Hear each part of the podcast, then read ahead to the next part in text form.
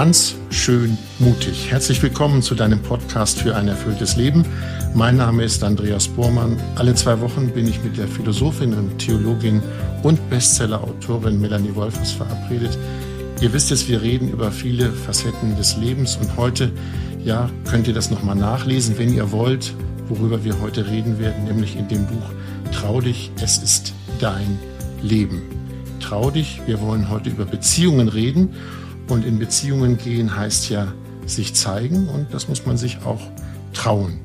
Doch wie viel zeigen wir eigentlich von uns und wie groß ist die Angst vor Verletzung? Darüber wollen wir reden und äh, beziehungsweise wir wollen auch über die Folgen reden, wenn man seine Schwächen lieber verbergen will. Hallo Melanie. Hallo Andreas. Melanie, wenn wir in unseren Episoden reden, dann erzählst du ja auch Persönliches von dir. Inwieweit denkst du darüber nach, dass du deine Verletzlichkeit eventuell preisgibst oder zeigst? Ich finde es immer wieder auch ein Wagnis, wenn wir hier im Podcast miteinander reden. Äh, wir sprechen über Lebensthemen, wo ich jetzt ja nicht nur von mir persönlich erzähle, sondern eben auch über die Stellung beziehe zu den verschiedenen Facetten des Lebens, über die wir sprechen. Und da sage ich meine Sicht der Dinge und darin zeige ich mich und ja liefere mich ja irgendwie auch so ein Stück der Beurteilung, der Meinung, der Reaktion anderer aus. Ich weiß ja nicht, wie die Leute das hören, was ich jetzt sage. Was ist das Wagnis, wenn du von Wagnis sprichst? Ja, wir sprechen ja über Themen des Lebens, über Themen, die natürlich auch immer was mit der eigenen Sicht auf die Dinge und die Welt zu tun hat. Und darin zeige ich mich, mit dem ich versuche, zu dem zu stehen, was mir wichtig ist und das zu artikulieren. Aber das wird ja auch nicht unbedingt bei jedem gut ankommen. Und gerade bei Themen, die einem wichtig sind, wenn man da Stellung bezieht und dann Gegenwind bekommt oder ausgelächelt wird oder so, das ist dann ja schon verletzend oder ein Schlag in die Magengrube kann sowas sein. Und das ist ja ein Risiko, das ich eingehe. Mhm. Und deswegen fühle ich mich einfach auch so ein Stück auch vulnerabel, verletzbar, weil ich mich der Meinung anderer ausliefere. Gut, wir werden über das Risiko noch reden, nicht über das Risiko, welches du eingehst, sondern das generelle Risiko. Ich habe das schon gesagt, wir reden heute über Beziehungen und wir müssen mal klären, was oder welche Art von Beziehungen wir eigentlich meinen.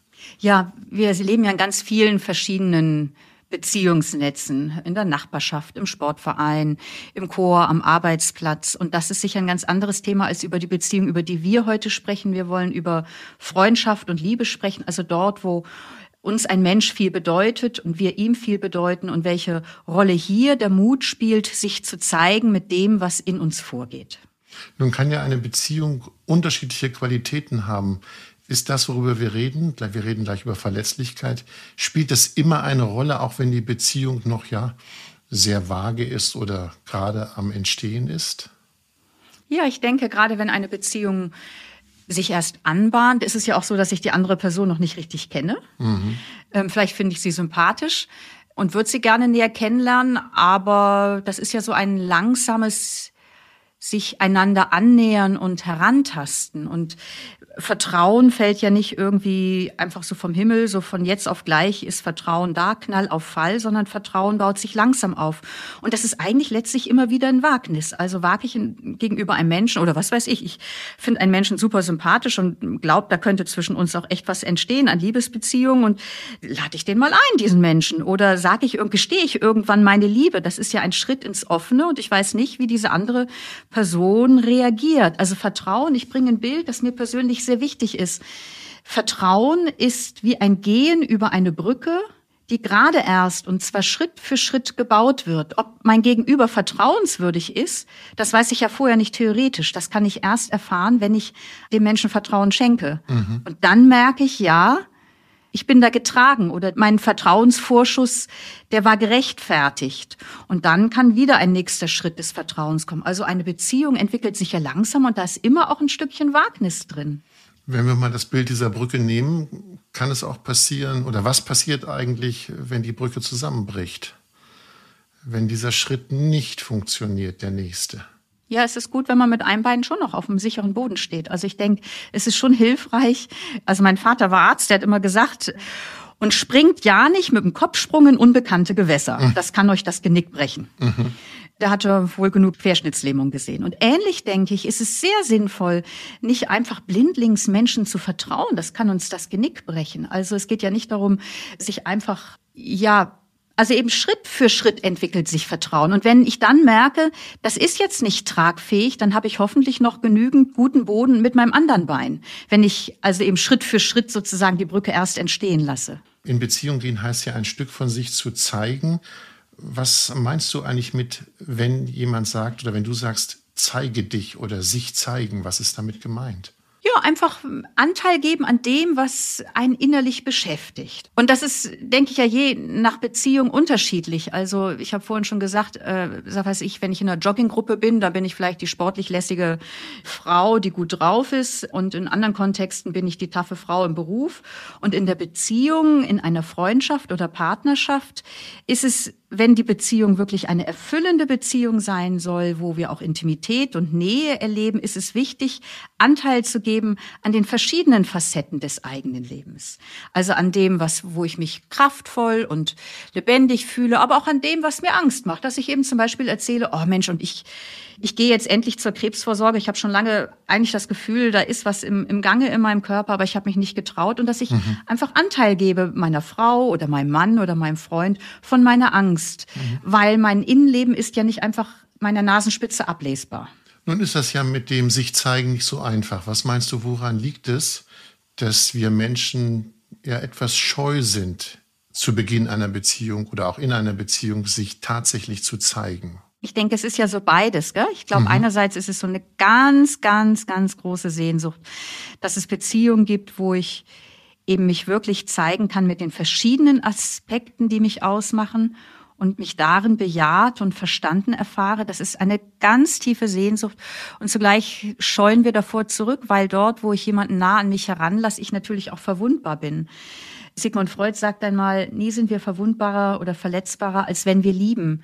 Also weil ich da eben auch die Schutzschilde ablege und nicht nur die schönen Seiten, das Kraftvolle, das Strahlende zeige, sondern eben auch mich in zeigen kann oder hoffentlich immer auch wieder vage zu zeigen, indem, dass ich mich ratlos fühle oder einsam oder überfordert. Und das sind ja so Gefühle, die man selber nicht so gerne mag und dann so die Angst, ja, überfordere ich die andere Person oder denkt sie, was bist du denn für, ein, für eine unselbstständige unfähige Person, dass du nicht mal irgendwie deine Frau im Leben stehen kannst. Also Sorgen auch davor, hält die Beziehung das aus, wenn ich, mhm. wenn ich mich mit dem Unschönen und Schwachen zeige. Stichwort schwach. In deinem Buch äh, Trau dich, es ist dein Leben gibt es ein Zitat von Adorno. Geliebt wirst du einzig, wo du schwach dich zeigen darfst ohne Stärke zu provozieren, wo du schwach dich zeigen darfst. Du hast es eben schon mal angeschnitten mit der Schwäche. Ähm, was ist denn so die Schwäche von Menschen, wo Menschen sagen, die verberge ich lieber, die will ich nicht öffentlich machen?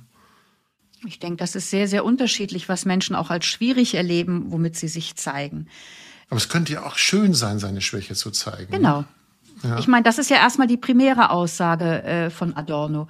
Und ich denke, und dieses Zitat von Adorno beschäftigt mich schon ganz, ganz lange. Und ich bin einfach davon überzeugt, dass nach einer solchen Liebe eigentlich alle lechzen. Also jeder möchte doch irgendwo, jede Person möchte im letzten so angenommen werden und sich als geliebt erfahren, wie sie ist mit den verschiedenen Facetten, mit der Schönheit und dem Erbärmlichen, mit dem Großen und dem Kleinen, mit den Begrenzungen und Eigenheiten. Und das ist, glaube ich, erstmal so die ganz, ganz große Sehnsucht, die wir, die wir in uns tragen. Und meine persönliche Meinung ist ja auch, dass ich glaube, dass jeder letztlich auch so lieben können möchte. Mhm. Dass er einem anderen Menschen so nahe ist, dass er gut und sensibel umgehen kann, wenn jemand sich in seiner Stärke zeigt, ohne wie ein Bulldozer daherzukommen oder gleichgültig, sondern dem Menschen wirklich auch Heimat und Beheimatung und, und, und Raum gibt. Du hast eben gesagt, also glaube, das ist eine Sehnsucht in uns Menschen. Wenn er sich in seiner Stärke zeigt. Du meintest, wenn er sich in seiner Schwäche zeigt. Ne? Habe ich gesagt, in seiner Stärke? Mhm, ja. Ah, da habe ich mich versprochen. Ja, ich meine, ja, ja, ja, ja, ja. Es geht ja darum, denn ich, ich sage das, ich zitiere das nochmal. Geliebt wirst du einzig, wo du schwach dich zeigen darfst.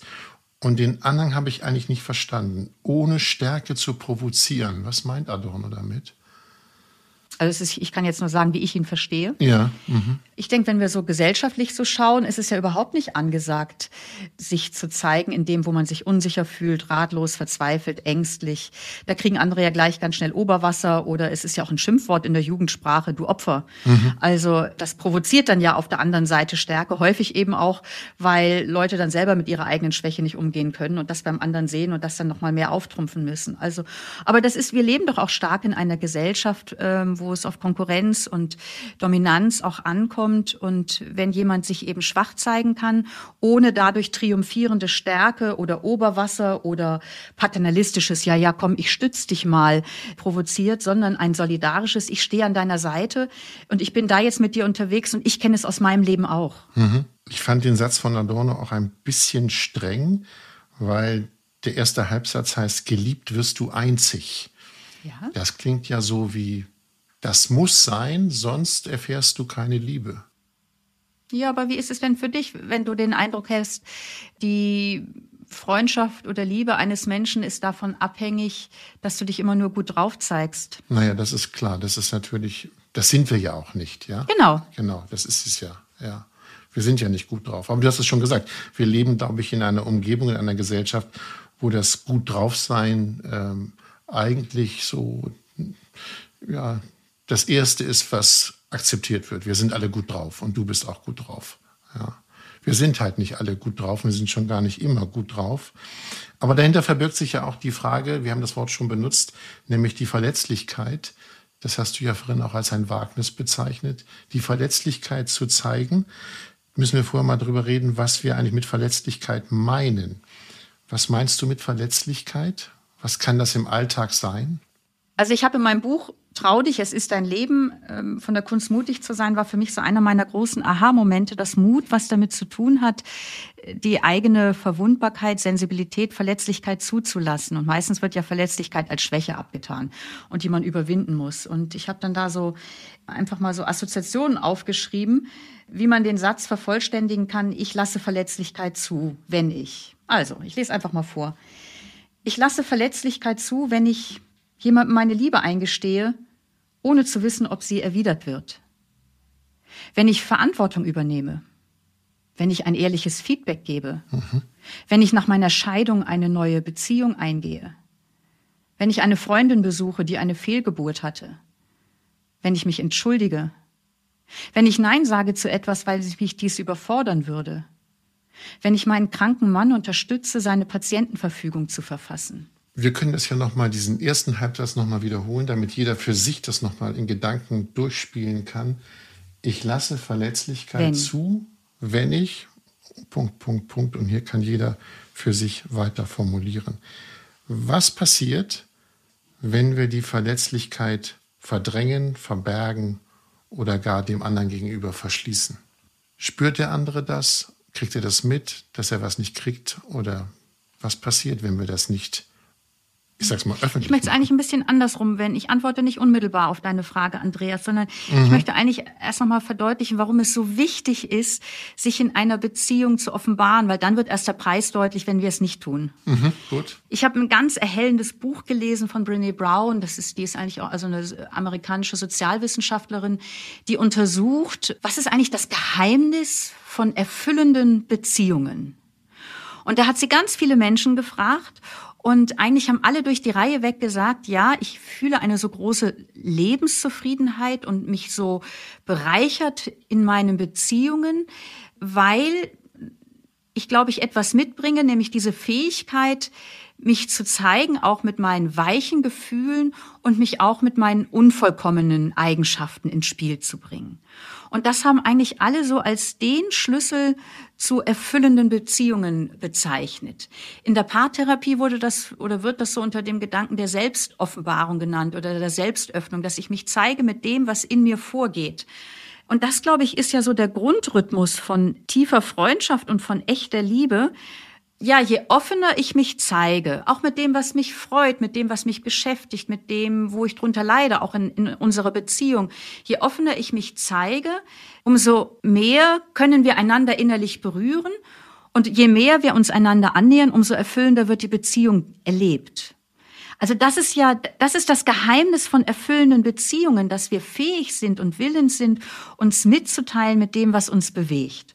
Und der Preis ist, wenn wir das nicht tun, dann schütze ich mich. Ja. Wenn ich dann zum Beispiel durch eine dumme Bemerkung, was weiß ich, ein Paar guckt sich äh, Fotos an von der Hochzeitsreise und dann sagt der Mann so locker, naja, früher warst du auch mal schlanker. Heute hast du ein paar Speckrollen mehr.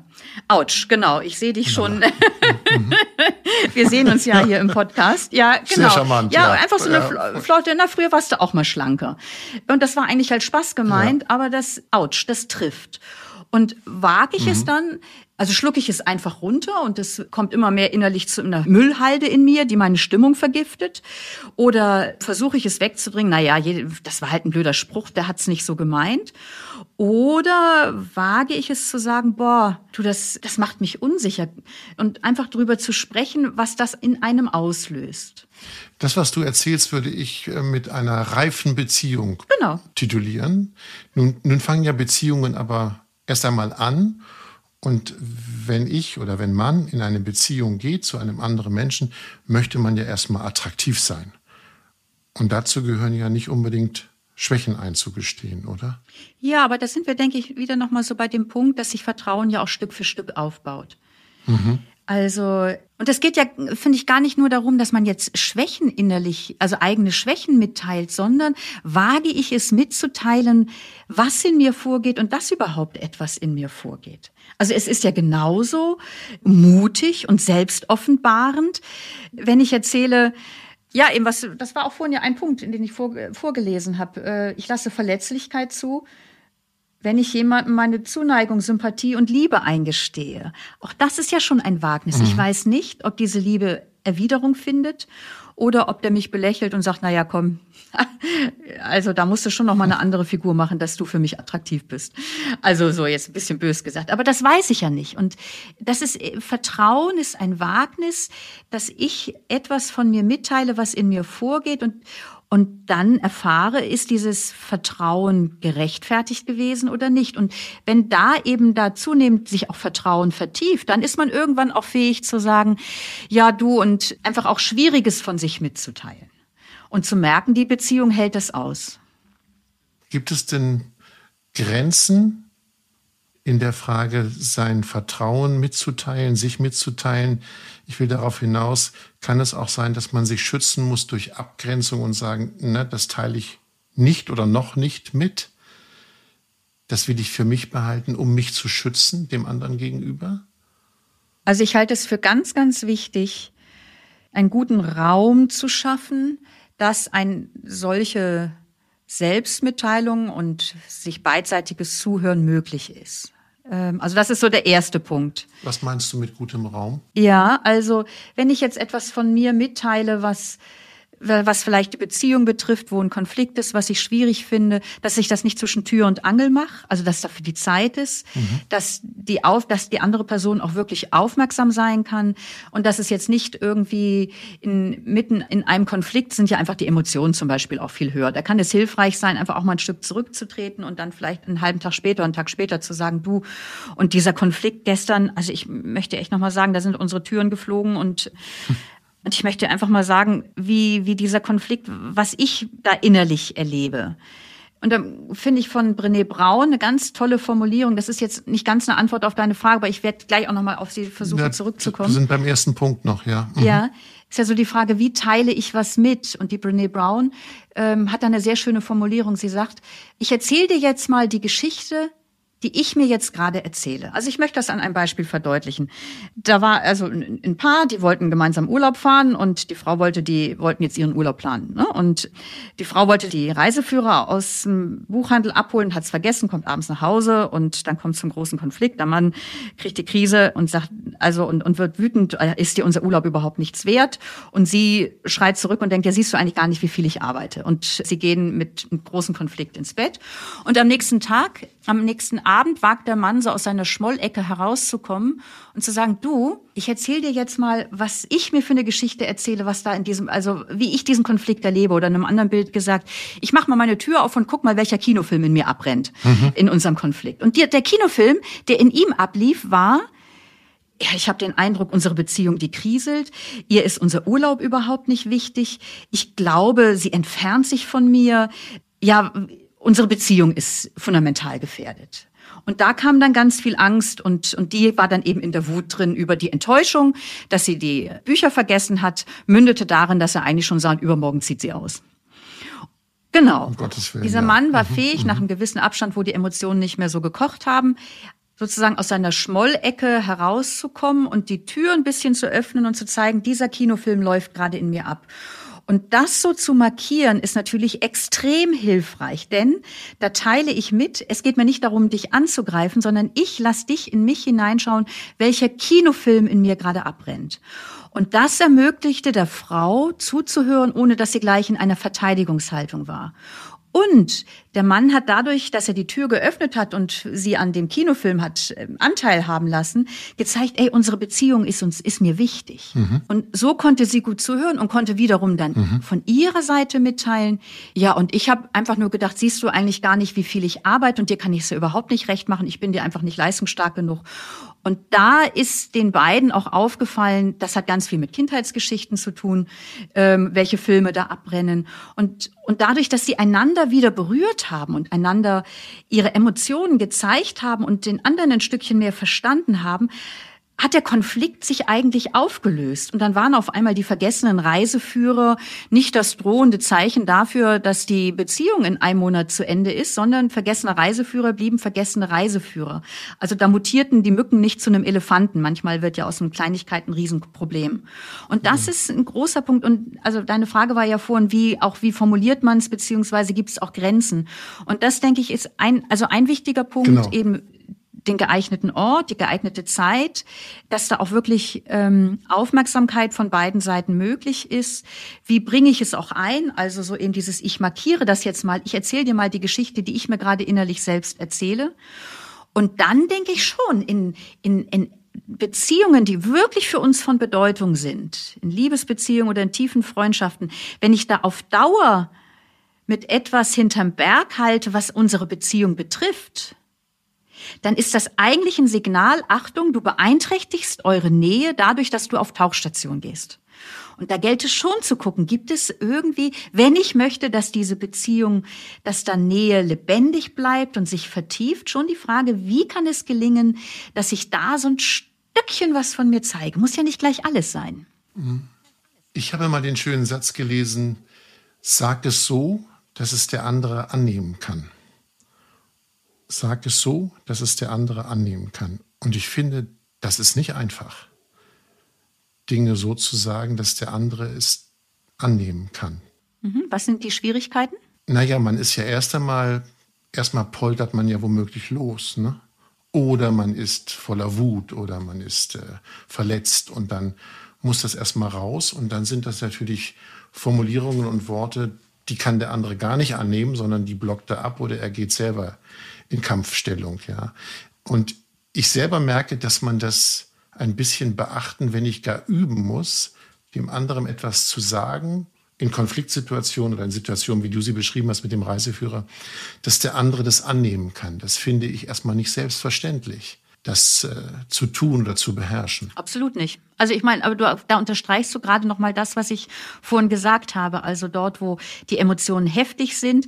Also natürlich fliegen dann die Türen und es ist, mhm. meine Güte, das gibt's ja auch. Äh, aber der Punkt ist, äh, finden wir da auch irgendwie dann mal wieder raus. Und geht es dann in einem gewissen Abstand, gelingt es dir dann ähm, und gelingt es einem Paar oder Freunden dann zu sagen, okay, lass uns doch mal zusammensetzen und jetzt erzähle ich dir mal. Und das war so dieser Punkt, den ich ja auch gerade ge genannt habe mit dem Markieren. Also so benennen, ich, jetzt, ich zeige dir jetzt mal, welche welche Fantasien in mir aufgestiegen sind in unserem Konflikt. Und dann teile ich ja was von mir mit und nicht, ah, du magst mich ja eh nicht und wahrscheinlich hast du eh einen anderen, sondern ich habe Angst, dass, dass ich dir nicht mehr so wichtig bin, dass unsere Beziehung bröckelt, der Urlaub, dass der dir nicht wichtig ist. Magst du überhaupt mit mir Freizeit verbringen? Das weckt in mir Ängste. Und da bin ich bei mir und im Normalfall, also wenn eine Beziehung nicht völlig schon in ganz, ganz großen Schwierigkeiten steckt, im Normalfall mhm. ist eine solche gute Selbstöffnung schon auch etwas, was ein Anstoß sein kann zu einer neuen Nähe. Wir müssen noch über einen Begriff reden in diesem Zusammenhang und dieser Begriff ist sicherlich einen gesonderten Post Podcast wert, Nämlich es kann ja auch sein, dass man sich schämt, sich zu öffnen. Also das Schamgefühl sorgt dafür, ich mag darüber nicht reden. Ich lasse es lieber. Was machen wir mit dem Schamgefühl? Ja, es ist schon mal sehr, sehr gut, wenn du es wahrnimmst. ja. Ja, also, also bleiben wir mal bei diesem Konflikt im Ehepaar mit dem vergessenen Reiseführern. Das hat schon dem Mann auch echt Mut gekostet, so seine Fantasien, seine Ängste seiner Frau zu erzählen. Auch weil er sich irgendwie ein Stückchen geschämt hat. Wenn, wenn er Fantasien hat, naja, vielleicht hat die Ehe eine andere geschämt hat für, für das Gefühl von Eifersucht, für das Gefühl der Unsicherheit in der Beziehung. Und Scham ist schon ein, ein Gefühl, was eine ganz große Macht ausübt, äh, gerade auch dadurch, dass es, dass sie so den Mantel des Schweigens ausbreitet über Dinge, die dann aber eigentlich letztlich selbst immer ja, über Dinge, die eigentlich in die Bezie erstmal in die Selbstwahrnehmung gehören und in die Beziehung hineingehören. Also ich finde ganz interessant, ich glaube, das ist ein bekannter ähm, äh, Paartherapeut, Oskar Holzberg, der spricht vom Schneewittchen-Effekt. Schneewittchen, Schneewittchen hat ja einen Apfel, einen vergifteten Apfel gegessen und ist daran so halb erstickt und halb gelähmt, halb tot, kann sich nicht bewegen. Und erst als der Apfel, als sie den Apfel rausspuckt, äh, kommt sie wieder ins Leben. Und Scham ist eigentlich so ähnlich. Scham übt Macht aus dadurch, dass, äh, dass sie uns hindert, mit Dingen nach außen zu treten. Und dadurch manövrieren wir uns in immer größere Einsamkeit und in der Beziehung in immer größere Entfremdung eigentlich. Wenn ich das, was wichtig wäre, ins Spiel zu bringen, damit nicht nach außen trete. Und wenn ich da wage, es äh, zu benennen, kann man die Erfahrung machen von, wow, das gibt mir eigentlich so ein Gefühl von Erleichterung, von Befreiung und von so einem tiefen Gefühl von ich bin ich, so ein Gefühl von Würde. Ja, ich stehe zu mir und dem, was in mir ist. Mhm. Scham hält klein. Mhm. Das ist dann ja. das Thema Mut. Ne? Genau. Da braucht man auch wieder Mut, ja. Denn der Satz heißt ja, der andere sieht mich womöglich, wer ich wirklich bin. Und das kostet ja, ja. braucht Mut, sich so zu zeigen, dass der andere ja, und nochmal, du hast völlig recht. Und das ist ja die Angst, der Scham. Also Mensch, wenn ich mich so, so zeige, ähm, lässt der andere mich dann nicht links liegen, lacht die mich nicht aus, ähm, ignoriert die mich, nimmt mhm. die das überhaupt wahr? Also die ganze, also äh, Ängste werden dann natürlich äh, angetriggert. Äh, und zugleich ist es doch diese tiefe Sehnsucht, das hatten wir ja auch mit diesem Adorno-Zitat, dass wir uns in einer Beziehung zeigen können mit dem Hellen und dem Dunklen, mit dem Starken und dem Schwachen. Eine solche Beziehung, wo ich mich zeigen kann, verstanden und angenommen fühle, das ist doch wie ein Nachhausekommen. Danach sehen wir uns. In deinem Buch ähm, Traulich ist es dein Leben, finde ich ein wunderbares Zitat von Erich Fried. Für die Welt bist du irgendjemand und für irgendjemand bist du die Welt. Ich finde das ein wunderbares Zitat. Für die Welt bist du irgendjemand, für irgendjemand bist du die Welt. Aber der Schritt dahin, nicht für irgendjemand die Welt zu sein, das ist doch ein großer Schritt. Meinst du, das ist ein Schritt? Für irgendjemand bist du die Welt, muss ich doch entwickeln, dass ich für irgendjemand die Welt bin. Genau. Ich meine, was für ein Satz. Ich bin für einen anderen Menschen die Welt. Mhm. Das ist ja was Großartiges, ja. Aber das ist doch ein enormer Schritt. Ich glaube, das ist nicht ein Schritt, oder Entwicklung. Gut.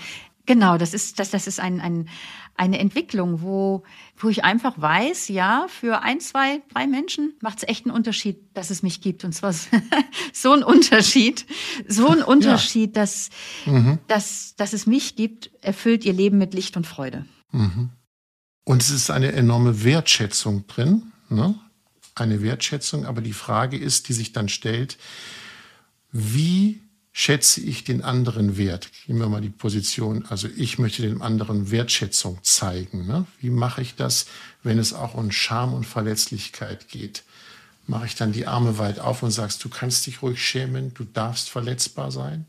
Also so, so eine Formulierung wäre mir jetzt nie gekommen. Du kannst dich ruhig schämen oder so, sondern. Okay, ja, ja. Ich glaube, das ist einfach die ganze Art und Weise, wie du da präsent bist und welche, welche Worte dir dann kommen.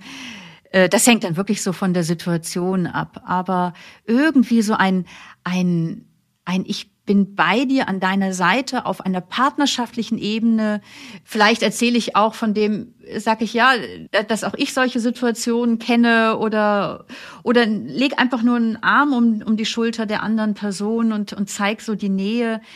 Ich glaube, es mu muss häufig gar nicht so groß Worte geben. Also wenn jemand wirklich etwas von sich offenbart, sondern mhm. ja, oder vielleicht wirklich auch, ja, doch vielleicht schon, also eher wirklich so so wertschätzend dann auch Boah, also dass dir das möglich ist, doch, das sage ich eigentlich relativ häufig. Jetzt kommt's mir. Also wenn Leute sich so offenbaren. Was, was sagst du relativ? Ja, was sagst du relativ häufig? Boah, ich danke dir für dein Vertrauen, dass du mir schenkst, dass du dich mir so zeigst.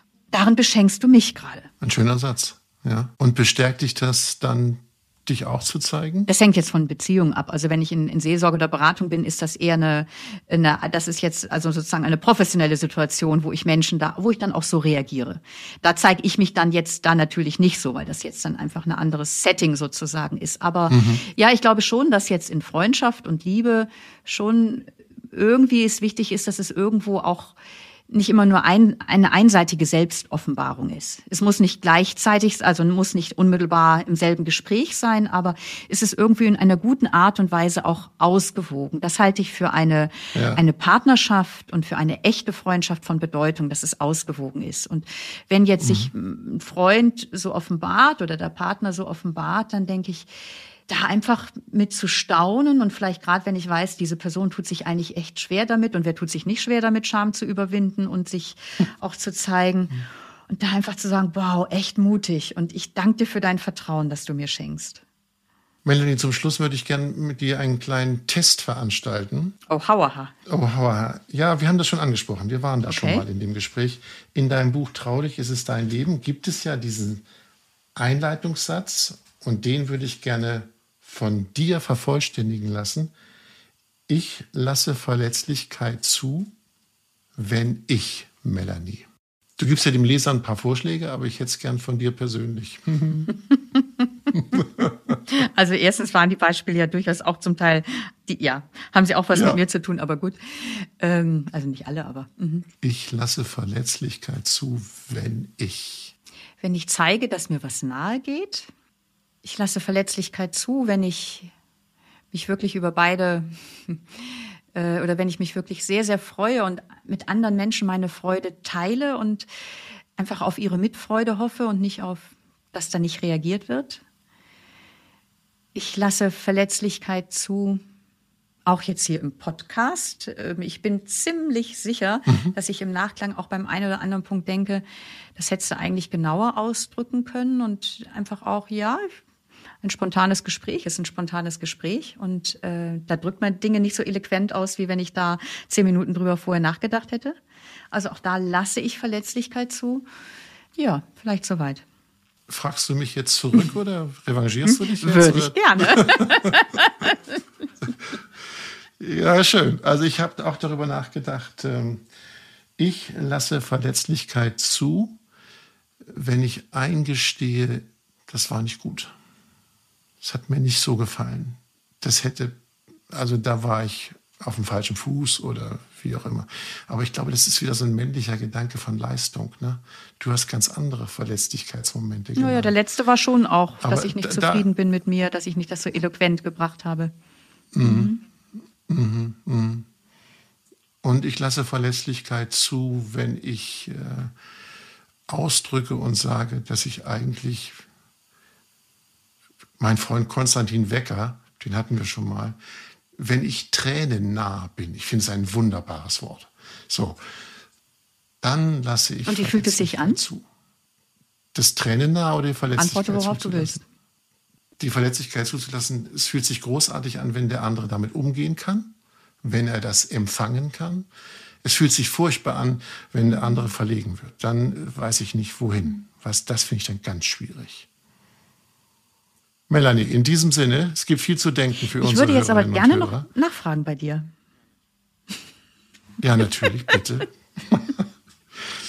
ja, weil du sagst, gespannt. wenn jemand verlegen ist, dann findest du es ganz fürchterlich, wenn, wenn jemand sieht, da werden deine Augen wässrig und der kann damit nicht umgehen und genau. Äh, dann findest du es fürchterlich. Mhm. Und ähm, natürlich es ist das Normalste von der Welt, dass, dass du irgendwie darauf hoffst, dass jemand, dass, dass da so einen Raum der Resonanz gibt, dass da jemand damit umgehen kann, dass du auch als der willkommen bist mit feuchten Augen. Und zugleich möchte ich äh, jetzt so, so zurückfragen, ja, und doch ist es nicht irgendwie so dieses Gefühl von Authentizität und von dem, ja, aber das war jetzt in dem Moment. Äh, bei all dem, dass man sich fragen kann, ja, was äh, hätte ich vielleicht da mich mehr schützen müssen oder so. Aber trotzdem ist es nicht irgendwie auch so ein Gefühl von Selbstidentität und damit auch so ein Gefühl von, ja, und ich habe da auch zu mir gestanden?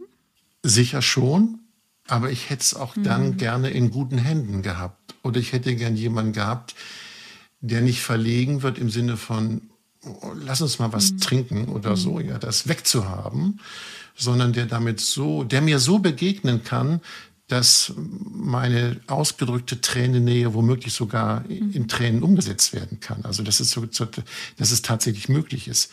Und ähm, ja, das wünsche ich mir eigentlich. Dass das, und, und ich glaube, dann ist eine Beziehung mhm. ganz, ganz dicht für mein Gefühl. Dann sind wir beide. Und da sind wir wieder auch so bei diesem Punkt, wo das Vertrauen sich Schritt für Schritt aufbaut. Bei dem, der dann sagt, jetzt gehen wir trinken. Ja, sicher. Dem wirst du dich nicht nochmal mhm. so zeigen. Da habe ich nicht viel von. Aber dort, wo es möglich ist. Stimmt. Ja. Wow, dass du dich wagst, so zu zeigen, ist ein Geschenk ja. für die andere Person. Und da ist dann ganz dicht. Ja, ja. Wollen wir es dabei belassen für heute? Von meiner Seite gerne. Von meiner auch. Ich danke dir, Melanie. Danke, Andreas. Alles Gute dir.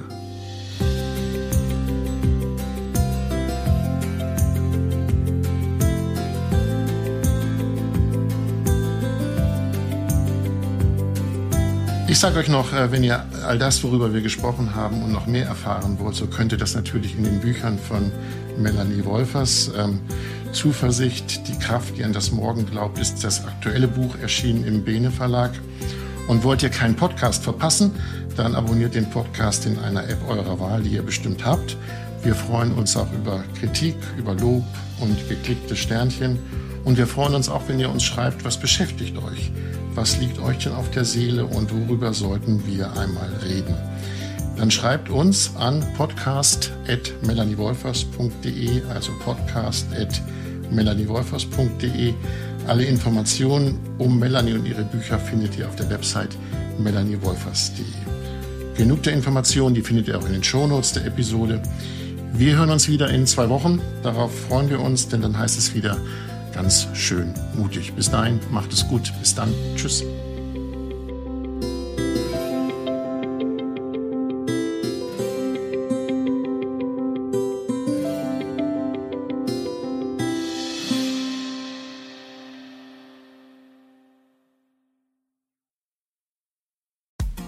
Frauenstimmen. Klagen, lachen, klüger werden. Ich bin Ildiko von Kürti, ich bin Buchautorin und Journalistin und in meinem Podcast spreche ich alle zwei Wochen mit lebensklugen und mutigen Frauen über das Loslassen und das Aufbrechen, das Verlieren, das Suchen und das Finden. Ich bin stolz darauf, wie viele wunderbare Frauen bereits bei mir zu Gast waren. Unter ihnen Stefanie Stahl, Maria Furtwängler, Annika Decker oder Gerburg Jahnke. Und ich freue mich auf alle, die noch kommen. Ihr könnt Frauenstimmen überall dort hören, wo es Podcasts gibt. Herzlich und hoffentlich auf bald. Eure Ildiko.